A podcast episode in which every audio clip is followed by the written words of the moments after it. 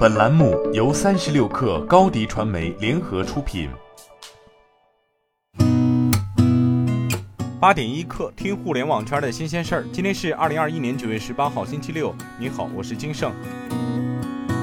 三十六氪获悉，腾讯发布关于微信外部链接内容管理规范调整的声明，在监管部门的指导下，外链管理措施将分阶段、分步骤实施。第一阶段将于九月十七号起开始执行。在确保信息安全的前提下，用户升级最新版本微信后，可以在一对一聊天场景中访问外部链接。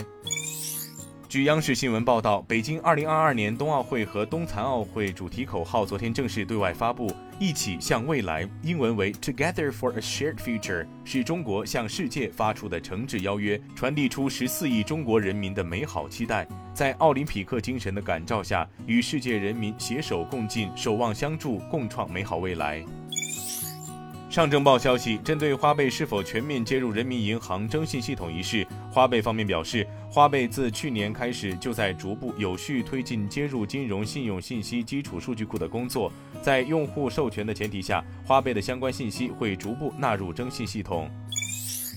据报道，在公安部交通管理局的指导下，高德地图联合全国各地交警发布《二零二一中秋小长假安全畅行指南》。指南预计九月十八号十五时开始，全国高速交通压力将逐渐增大，十七时至二十二时为出城高峰，九月二十一号十五时至十八时为高速返程高峰。此外，指南预计出城阶段粤港澳大湾区、长三角地区高速拥堵里程占比较高，返程阶段粤港澳大湾区、京津冀地区高速拥堵里程。占比较高。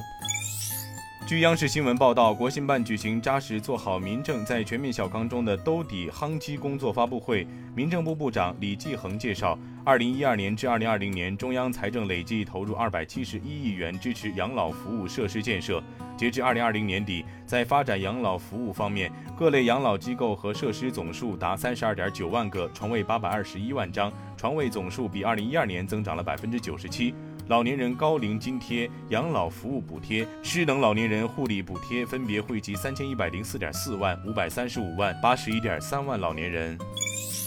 据报道，万达酒店发展有限公司发布公告称，公司两家附属公司和融创中国就提前终止二十一家酒店管理协议达成一致。万达酒店同意终止，且融创中国同意于终止协议签署后十个工作日内向万达酒店支付人民币一点三三亿元作为终止的补偿，即支付人民币六千八百五十九万元，以结清与万达酒店之间截至二零二一年六月三十号的全部未支付的应付账款。据第一财经报道，亚马逊在杭州举行全球开店杭州跨境电商园升级盛典。亚马逊全球开店亚太区执行总裁戴静斐透露，过去五个月，亚马逊终结了六百个中国品牌的合作，涉及约三千个卖家账号，这些账号均有多次反复滥用评论行为。中国在亚马逊平台的卖家数以万计。他透露，过去一年，中国卖家的销售维持了稳定增长。今天咱们就先聊到这儿，我是金盛八点一刻，祝您中秋节快乐，咱们下周再见。